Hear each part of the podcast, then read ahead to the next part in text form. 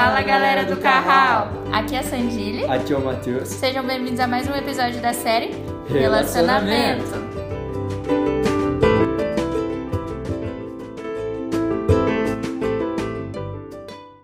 Oi, gente, tudo bem? Aqui é a Sandile. É, hoje vai começar mais um podcast da série Relacionamento. E hoje nós estamos com as nossas convidadas, pastor Inaya, nossa líder de intercessão. Oi, pessoal! É, hoje, hoje nós vamos falar sobre pilares de um relacionamento cristão. Então hoje cada uma tem uma experiência vivida, um pouquinho da Bíblia aqui. É, para ajudar vocês com os relacionamentos de vocês. Então, primeira pergunta é sobre namoro, né? É, como que no namoro nós podemos começar a construir é, pilares para o casamento que envolve toda a parte de amor, sacerdócio e a parte do provedor, que é a parte do homem, né, que é o nosso marido, que é o nosso conselheiro, nosso amado, aquela pessoa que nós vamos estar passando o resto da vida, como que desde o namoro nós podemos escolher a pessoa certa e saber que ela é a pessoa certa. Vai! Você, a pastora que começa. Ah, a pastora que Sua começa. aprendiz, é, a experiência agora, falando eu, pessoal. Eu acredito, por experiência própria, que não foi uma experiência correta nem de Jesus, mas que. mas vendo tantos jovens ansiosos e necessitados de querer ter alguém, que o namoro ele tem que ser uma amizade. Ele tem que, o seu namorado, ele tem que ser o seu amigo, ele tem que ser o seu companheiro e vocês têm que se conhecer o suficiente para saber se vai dar certo esse relacionamento. Não só da parte física, porque eu acho que tem isso também de você ter uma pessoa que tenha um físico que seja atraente para você, mas que também tenha requisitos que para você seja importante com Deus. Ah, eu quero uma pessoa que viva do ministério, eu quero uma pessoa que ame a Deus sobre todas as coisas. Então você tem que ter em mente o que seria um homem perfeito para você, e você orar nesse sentido. E aí quando você encontrar o varão que assim teu coração começou a acelerar, mas não é Jesus, é só seu coração mesmo, e você começar a namorar para conhecer, né? Aí vai ter umas breguinhas, vai ter uns probleminha, mas vocês vão amadurecendo essa ideia de namoro. Eu acredito que o namoro ele é para isso, é para você conhecer a pessoa um pouco mais íntimo e se der certo, a gente vai para o próximo passo. E é conhecer, e eu só discordo um pouquinho só do que a Ana falou em relação a íntimo, um pouco mais íntimo, eu acho que não é íntimo. É, o namoro ele é uma amizade, o íntimo que a gente fala, a gente tem que primeiro, em primeiro momento a gente tem com Deus, intimidade a gente tem com Deus. Então, é, o namoro ele se trata de ser uma amizade para a gente se conhecer, para acertar as coisas e para caminhar para um futuro noivado e um casamento, mas por hora no namoro a sua intimidade tem que ser com Deus. Porque é, até a gente fala muito assim que o beijo no namoro. Ah, pode, não pode? Eu estava conversando com a Iná esses tempos atrás e eu falei que hoje eu entendi o posicionamento do pastor que era contra beijo no namoro porque o beijo ele é algo íntimo. Ele desperta sentimentos carnais. Ele não só é um algo que ah, é um, um é só para a gente se sentir conectado. Não, vai despertar outras coisas. E hoje eu entendo o porquê de não ter beijo, porque realmente tem que ser uma amizade, tem que ser algo que vai fazer você conhecer a pessoa, que vai despertar em você uma é, é, vontade de mudar coisas que você achava que não ia ser capaz de mudar, de transformar, de abrir mão de algumas coisas para seguir para um futuro relacionamento e conhecer mesmo a pessoa, tipo ao ponto de que você vai saber que não nem tudo é flores, que vai existir brigas, que vai existir desencontros, que vai existir que não só a pessoa, mas que você também vai ter seus erros para ser corrigido, as suas transformações. Um relacionamento transforma muito. É uma maneira também de Deus transformar muitas coisas na nossa vida. E e o que você falou de de, de abrir mão de coisas é muito a ver com o amor, né? Uhum. Porque o, o, casamento em si, ele. Isso eu falo, né? Porque eu já sou casada, né, gente? Já faz 11 anos. O casamento em si, quando a Bíblia fala que vocês se tornam um só corpo, não quer dizer que só um tem a é. responsabilidade, né? É tudo dividido, mas vocês dois andam junto. Tem dia que você não tá afim de, de acordar cedo e fazer café. Mas o seu marido ama que você acorda cedo e faz café. Então você abre mão daquilo que você gosta para fazer algo para agradar a outra pessoa e a outra pessoa por você. Então esse amadurecimento, ele vem do amor, de você entender que você tem defeitos, a outra pessoa também tem defeito, então quando um tá mais alterado, um fica quieto, o outro quando tá chateado, um outro fica feliz, e aí vocês vão criando aquela balança, né? Um vai ponderando o outro e vocês vão se conhecendo e vão criando novas experiências juntos. Essa adaptação, esse conhecer, ele não existe no noivado, ele não existe no casamento. Infelizmente, a gente tem uma estatística muito assim forte que a cada três casamentos, dois são divórcios. Principalmente no mundo cristão, na igreja. Porque volta naquele assunto que eu iniciei, a ansiedade de casar, de ter alguém, não é conforme a vontade de Deus, é conforme os seus desejos. Aí juntos os dois numa casa. Cada um foi criado de um jeito. E aí começam as brigas. Ai, não quero mais, larga. Aí perde tudo aquilo. Entendeu? Tudo aquilo. Então, assim, tenha em mente que o namoro é para mim, é meu amigo. E que eu quero é, conhecer ele para saber se ele vai estar apto a um noivado. E falando dessa parte que a Ana falou agora de da, da, do que, do que é, do, das estatísticas, do que o pessoal tem é, que tem causado, é, eu tenho sete meses que eu tenho um namoro cristão e eu tenho passado, tô, hoje eu estou vivendo muito isso porque a gente está encontrando muitas coisas que um ou outro tem que transformar, que são coisas que a gente tem que mudar fora de um casamento. Se a gente não mudar fora de um casamento, quando a gente chegar ao ponto de noivar e se preparar para casar, a gente vai ter problema com isso. Então hoje a gente está é, encontrando o que a gente precisa transformar. Tem muitos desencontros, mas muitos. Eu nunca pensei que ia ter tanto. Até brinco, às vezes eu falo, não, eu quero casar, mas não. Até brinquei com as meninas ainda agora, falei que eu ia sair, ia seguir missões, que casar, não era para mim. Mas então, eu tô casando para eu tô namorando para ter um relacionamento para me satisfazer ou para fazer a vontade de Deus. Então, é muito interessante porque a gente tem vivido muitas coisas, a gente abriu mão de muitas coisas e a gente tem alcançado é, coisas que a gente nunca pensou que a gente ia conseguir né? E, e, estar se preparando. E todo dia é uma mudança, todo dia é uma transformação.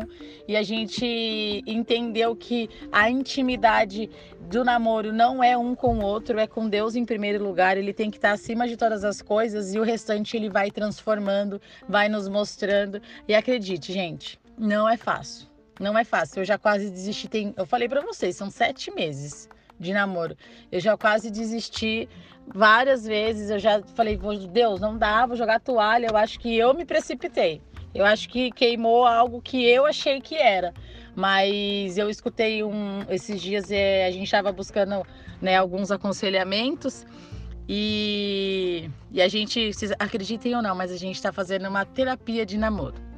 E aí a gente encontrou nosso, os nossos conselheiros e eles falaram uma coisa que até nos animou, porque eles falaram assim que se tá difícil, está dando vontade de desistir, é aquele que, aquilo que a gente escuta falar muito na igreja. É, se o caminho tá difícil, se tá, se tá tendo muita, muita dificuldade, é porque tá no caminho certo. Então a gente se acalmou um pouquinho. Eu falei, ah, então a gente não tá caminhando para o fim a gente está caminhando no caminho certo. E isso é muito, muito bacana num relacionamento, quando a gente realmente abre mão das nossas vontades e deixa Deus é, escolher por si só e apontar realmente a direção e o que, que a gente tem que fazer.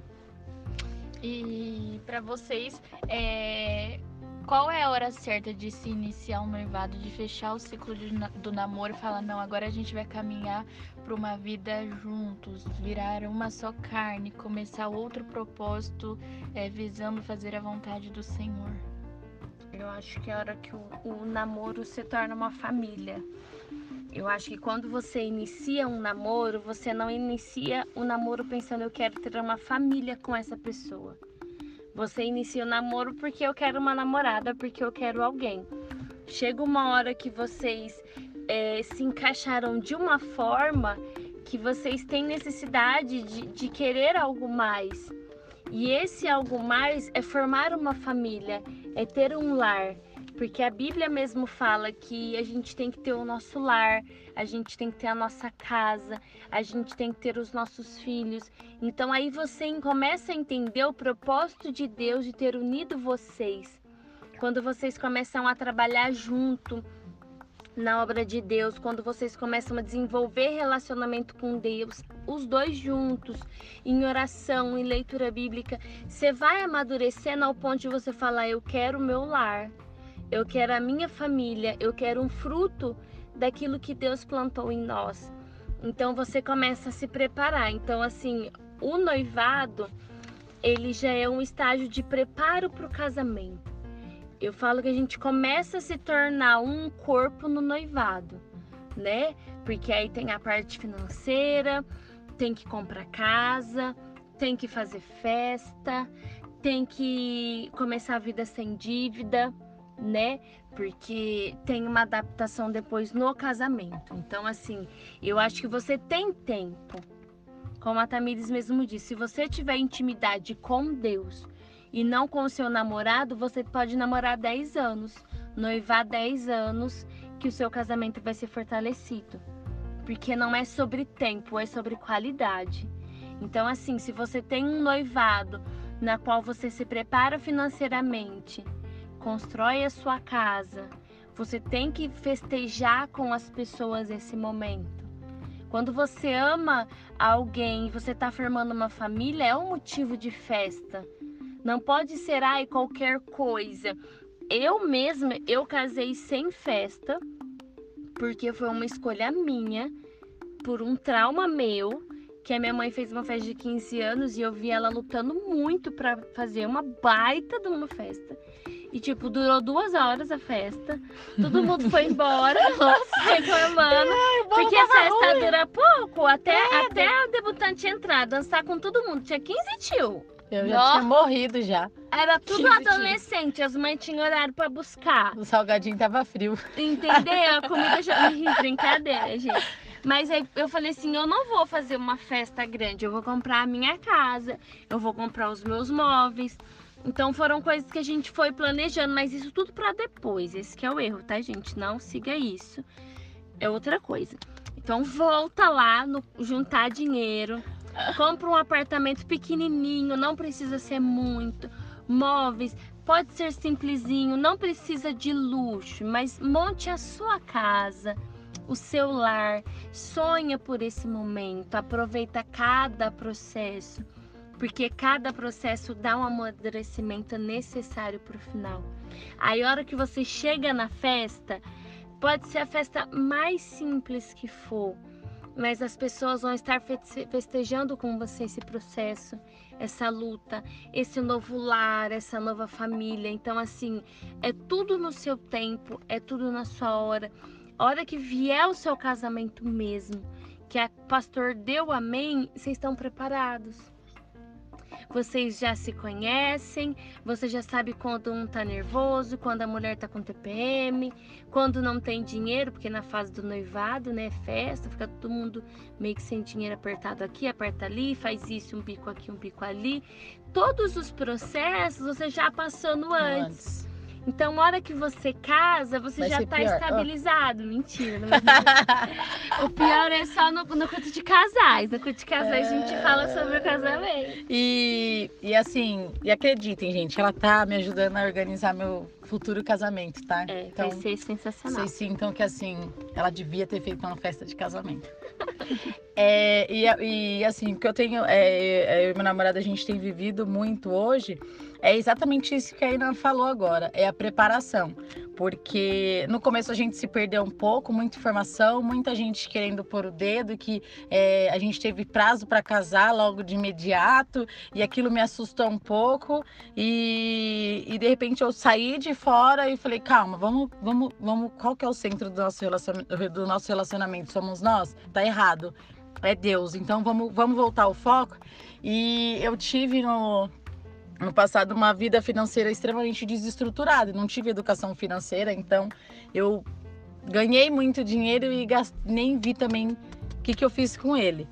Então isso gerou uma desestrutura financeira muito grande na minha vida. E aí eu vim para um relacionamento é, muito independente, e eu comecei a, cara, tipo, como que eu vou casar? Como que vai ser? Eu não sei, né? Tudo que a gente aprende da submissão, é um relacionamento, como que tem que ser. E eu falava, eu nunca vou conseguir ser essa mulher. Por isso que eu ainda brinquei no começo que eu falei que eu ia parar, que eu ia seguir missões.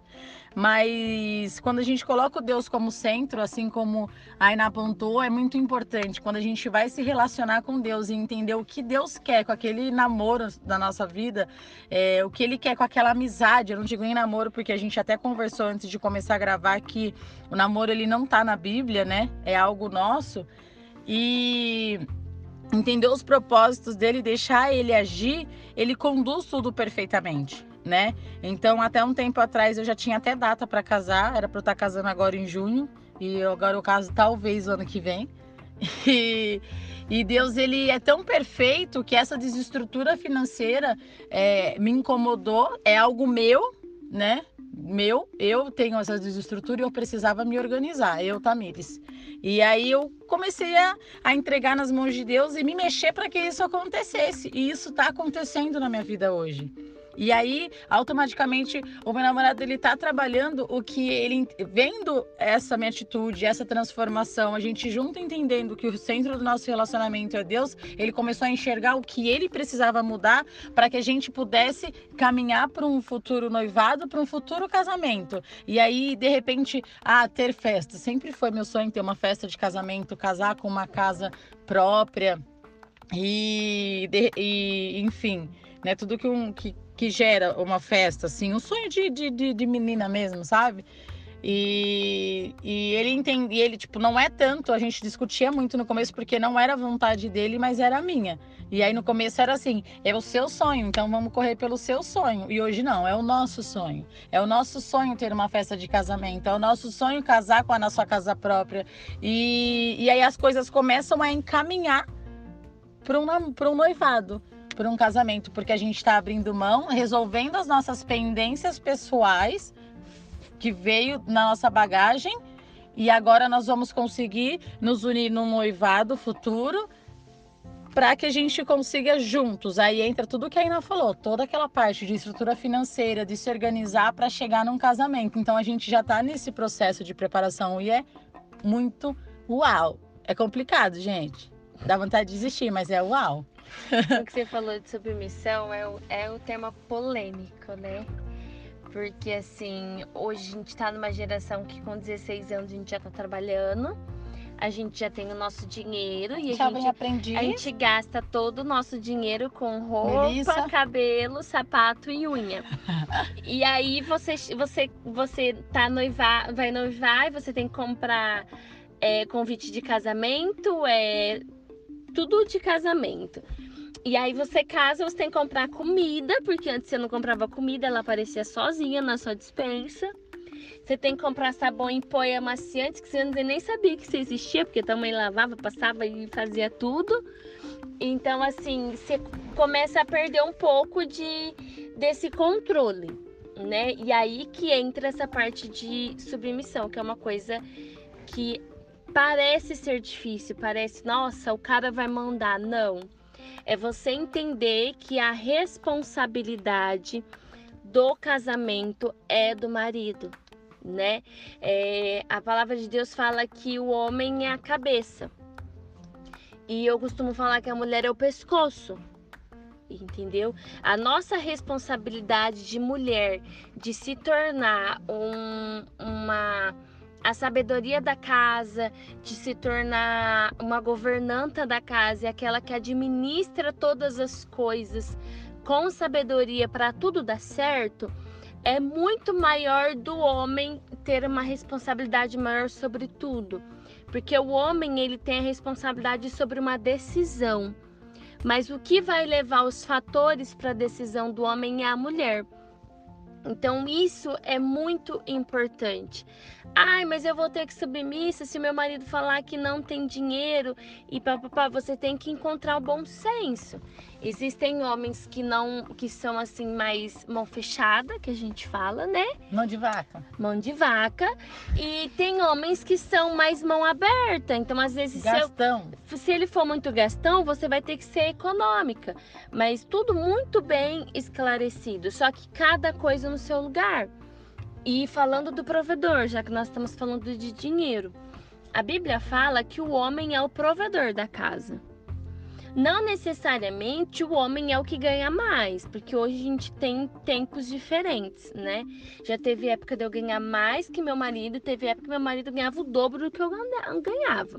Mas enfim, casou e o dinheiro é um só, tá? Jesus, então antes disso, entendam que o dinheiro é um só.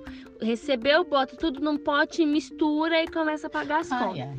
É isso mesmo. Se não for isso, não vai dar certo, Deus não prospera confia que eu já Deus deu ruim para mim. Deus já deu ruim para mim. Enfim. E aí vocês vão, vão ter uma organização financeira de saber o que um vai gastar com um, o que o outro vai gastar com o outro, o que vocês vão poupar para o momento de dificuldade. Tudo isso poupar. é poupar, gente. Tudo isso são coisas que você vai se adaptando. Aí você pensa, eu dei tipo 1% do que é os problemas no casamento. Imagina tudo isso sem você passar pelo namoro, sem você passar pelo noivado e para entender e chegar lá você ter sabedoria. Então assim, o homem ele é o provedor. A responsabilidade é dele, porque se der ruim, a culpa é dele. É o que eu costumo falar. Se deu ruim, a culpa é do marido, porque ele é o homem da casa. Mas a mulher também tem o jogo de cintura ali de levar as coisas, né? Tudo culpa do homem. Mas a mulher, ela tem que ter cautela, porque ela tem que falar menos, Ai. ela tem que ser mais pausada, entendeu? A gente tem 10 caixinhas girando ao mesmo tempo na cabeça. A gente é muito acelerada, por isso que nós temos a função de ser a sabedoria do lar. Porque a gente consegue administrar marido, trabalho, filho, casa, roupa lavando, criança fazendo tarefa. O Deus nos deu essa capacidade. Ele não deu essa capacidade para o homem. Não tem aquele negócio que quando o homem está assistindo a televisão, ele não, é, o jogo de futebol, ele não escuta mais nada. É verdade. Ele não escuta porque a capacidade dele é de decisão, é uma caixinha. Então você vai chegar para ele, você vai dar todas as coisas e ele, ele tem a capacidade de tomar uma decisão. Por que, que a mulher? Mulher é indecisa. Ela vai ficar, mas e a casa, mas e o fogão, mas e a criança? A gente não tem a capacidade de decisão. Então, quando você entende a sua capacidade, a sua responsabilidade e você domina bem aquilo que é para você fazer, o outro automaticamente fica com a responsabilidade dele. Se você, mulher, quer ser a dona da casa, você está tomando a responsabilidade que não é sua, a capacidade que não é sua e a sua função vai ficar parada. Então, realmente, a gente tem que entender o porquê Deus nos fez assim. Foi Ele que criou assim. É porque é assim que a máquina funciona. É assim que o corpo funciona. Então, você sabendo a sua responsabilidade, administrando bem ela, vai dar tudo certo, tudo bem resolvido. E é, é muito importante isso, assim, só para entender aí todo mundo que está ouvindo. É eu, Tabires, tá? Eu tenho. O meu namorado hoje, ele tem. A gente tem 10 anos de diferença um pro outro. Eu vim de uma vida que eu não era cristã, né? Aí, glória a Deus, Deus me achou lá perdida, né? E eu aceitei Jesus. E aí e veio todas as coisas e cheguei nessa parte do relacionamento cristão. E eu vim de uma bagagem que eu sou extremamente independente. Desde os 13 anos eu saí, fui jogar, fui ser atleta e nunca mais voltei para casa. Voltei para casa agora. E extremamente independente. Na minha família hoje, eu sou a cabeça da casa. Minha mãe passou por um divórcio, então eu sou a cabeça da casa. Eu que decido, eu que faço, eu que, que levo tudo. E eu tenho um filho, né? Um filho que do qual eu não fui casada com o pai dele, né? E então assim, e aí o, o meu namorado ele tem 10 anos de diferença, mais novo do que eu, como falei para vocês, não tem filho, não teve né, tantos, tantos relacionamentos. E aí a gente vem, e aí vem uma pessoa extremamente independente, com uma pessoa que está se transformando, que está amadurecendo e se preparando e aí entra a parte da submissão, de entender o, o, os pilares que tem que ter um relacionamento, de. O que você falou agora? O último pilar? Sabedoria? Não. Sacerdócio? Sacerdócio, qual que é o outro, o último? O provedor. provedor. Elas não sabem, gente. Elas estão aqui, mas estão prestando atenção. É a parte do provedor. E é muito difícil, porque hoje, que nem a Aina acabou de comentar, às vezes, nem sempre o maior salário vai ser do homem. Às vezes, é, o homem também vai ter essa dificuldade de olhar e falar, mas o meu salário não é o maior. Como que eu vou ser o provedor? E não é sobre isso. É sobre ele ser a decisão da casa, né? Porque é, a que Nainá falou, a mulher tem muitas coisas e, e entender. E eu tô passando por esse processo. Gente, não é fácil. É muito difícil. Eu ainda falei, eu ia lá, queria comprar o que eu queria, se fosse 10, 3, 4, não interessa. Eu ia dar meu jeito, eu ia fazer e era tudo certo. E hoje não. Hoje eu tenho que pedir. Hoje ainda não, hoje ainda não, mas eu já tô treinando isso.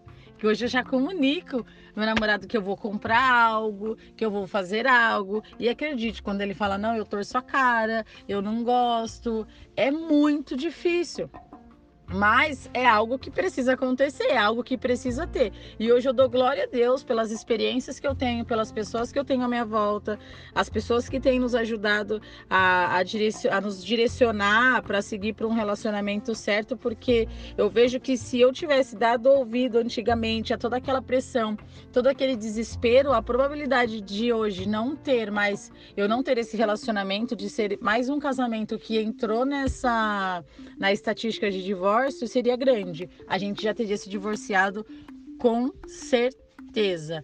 Então, é, eu não me arrependo de nada, de nada, de nada. Glória a Deus, nós estamos firmes aí num relacionamento cristão e firmados em Deus. Muitas falhas, muitas dificuldades, é, assim, são muitas mesmo. É um dia após o outro, uma busca após a outra, uma, tipo, amadurece uma coisa, já tem que ver outra que tem que transformar. E assim, mas tem sido maravilhoso. Maravilhoso essa essa essa transformação, entender o que, que é um namoro, nos preparar para um noivado, para um futuro casamento, é, hoje tem sido mais, mais fácil. Não, não, não, não digo para vocês assim, não, tá sendo alto sem problema nenhum, não, dobrou depois que eu entendi o negócio do relacionamento, piorou. Sim. Mas tem sido mais fácil de levar. Mas por isso que começa no amor. Entendeu? Porque se você não ama, você não suporta. Sim, é até. É. 1 Coríntios fala que o amor tudo suporta, tudo crê, tudo espera.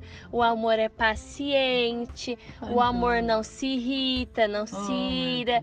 Então, lê 1 Coríntios 13 que vocês vão entender o que, que é o amor se você não amar uma pessoa é, ao ponto de entender que ela tem os defeitos dela, mas que vocês dois juntos podem crescer e podem suportar as dificuldades, então já não começa. Né? Então o princípio é o amor e depois vem todo o outro preparo. Porque imagina, você tá com uma pessoa porque você tá lá na pressão de que tem que casar, de que, de que não sei, né? Ansiedade tá lá queimando. É porque o povo é muito, acontece muito, a gente não falou isso, mas eu vou falar, tá? Não, não acho que eu acabei. Que é o seguinte, a gente tem que saber por que, que a gente tá namorando. Por que, que eu tô me relacionando? Eu tô me relacionando, eu, tô, eu, eu resolvi namorar. Porque uau, eu encontrei algo de Deus ali. Deus está, Deus realmente nos uniu. A gente não se encontrou por um propósito de Deus. Ou eu estou namorando para casar logo e não pecar, para não satisfazer a minha carne, hum. que é o que e, e correr do pecado. Eu caso para não pecar, tá errado. Tá errado. Se não tiver tudo isso que a gente falou aqui, que foi pouquíssimo tempo, que a gente fala muito pouco, muita dificuldade para falar, é... é... tá errado. Então hoje eu entendo. Foi quando eu saí de dentro do meu relacionamento e falei: peraí, eu não tô casando só para não pecar. Eu, eu, tenho que encontrar algo de Deus. E quando eu realmente encontrei, quando nós dois encontramos e seguimos o nosso olhar, o nosso coração para aquele mesmo propósito, as coisas começaram a ir diferente. Então hoje, ah, eu quero namorar. Pastor, abençoa meu namoro. Hora que faz essa pergunta antes de pedir, de conversar com o seu líder, de qualquer coisa.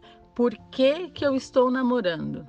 Eu estou namorando para construir algo, alcançar lugares que um relacionamento nos leva a alcançar com Deus, ou eu estou namorando para não pecar e para, né? É, eu estou namorando porque aí eu vou, vou noivar, vou casar para não pecar. Logo, Já né? desiste né? logo. Já não existe, nem meses. casa, nem perde seu tempo gastando dinheiro com festa, com nada. Hoje, graças a Deus, isso, isso mudou muito. É, hoje o pessoal namora para casar, né? Agora, quando eu, eu vim para a igreja, os casamentos eram no máximo em seis meses. Gente, em seis meses você não sabe nem o nome completo da pessoa. Eu não sei. Você nem hoje. gravou. Você não sabe nem a data de Já nascimento da pessoa, porque não tem como. Tem que ter um tempo. Tem que ter um tempo para você saber quem é a pessoa, como que ela é. Outra coisa também que é, é muito engraçado, gente. Isso é para as meninas. Fica a dica. Fica a dica, os meninos vai ficar muito bravo nessa hora. Mas fica a dica para os meninos. O, a mesma forma que o seu futuro namorado, hum. noivo, marido trata a mãe dele é a forma que ele vai te tratar. Isso nem sempre é por culpa dele. Pode ser que seja culpa da mãe que mimou e não fez o filho, né? Mimadinho. Hum. Mas o homem, ele ajuda a limpar a casa, o homem ajuda a lavar uma louça, o homem ajuda a colocar um lixo para fora. Não cai a, a mão, viu, meninos? Não cai a mão. Então, se o menino, a mãe tá lá, toda cansada, descabelada, o menino chega, mãe, cadê a comida? A mãe dá o pratinho na mão. Aí pega o pratinho, põe no chão. Ou a mãe pega o pratinho na mão, põe na. Quer suco, Olha, filho? querida. Perna pra quem tem. Perna pra quem tem. Senão você vai ganhar um filho. Quem cuida de bebê é creche. A gente não tá aqui pra formar homem nenhum. Então fica a dica: bebê vai pra creche, homem em casa. E meninas também, né? Porque tem umas meninas que também não sabem passar Jesus um pano na casa. Não passa um pano, não lava uma louça, não ajuda a mãe em nada. Como que você quer casar se você não cuida da sua casa, da sua mãe, dos seus pais? Gente, isso entra muito no que a gente falou, que é aquela transformação, que é você enxergar no namoro, na sua amizade, né, na sua amizade, tipo, não vou dizer, não posso dizer amizade íntima, porque não é intimidade, hein? Na sua, no, no seu melhor amigo, agora você encontrou, né, o seu melhor amigo, é, o que que eu preciso mudar para a gente caminhar rumo ao que Deus tem para as nossas vidas? É isso. Não, a, a minha amiga aqui, linda, maravilhosa, pastora Iná, ela quis dizer, não é que, é que eu ainda brinquei e falei, sai correndo. Não, isso talvez seja um ponto qual você precisa transformar e mudar. Você está disposto a deixar de fazer da sua mãe sua empregada? Porque sua esposa não vai ser sua empregada, né? E você está disposta a ir pro fogão, a cozinhar para o seu futuro esposo, a falar: mãe, deixa que hoje eu vou limpar a casa. Mãe, eu não sei lavar roupa, mas me ensina, porque agora eu quero tomar conta da casa, porque quando eu estiver na minha casa você não vai estar tá lá. É, é, trabalhar isso, são essas transformações pra que a gente ser fala. uma boa colheita para outra pessoa. Pois né? é, Exatamente. isso mesmo. E é isso, pessoal. Vamos lá. Então, ah, segue a gente é no podcast. É, então, ó, o namoro é uma amizade, intimidade. É antes é do namoro, Deus. antes do casamento é só com Deus. Jesus, lindo, perfeito, cheiroso, maravilhoso. Então, é, levem isso de verdade para a vida, encare. E não esqueça da perguntinha: Uau, nossa, tenho um namorado, Jesus está queimando aqui dentro de mim. Aí você imagina Jesus saindo lá na sua cabeça assim: Para que você quer esse relacionamento? Para que você quer casar?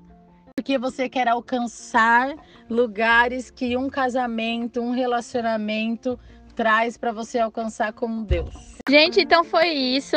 Esse nosso podcast sobre pilares de um relacionamento. Espero que vocês tenham gostado. Absorvam e coloquem em prática. Qualquer dúvida, pode chamar a gente no nosso direct no Instagram do Carral.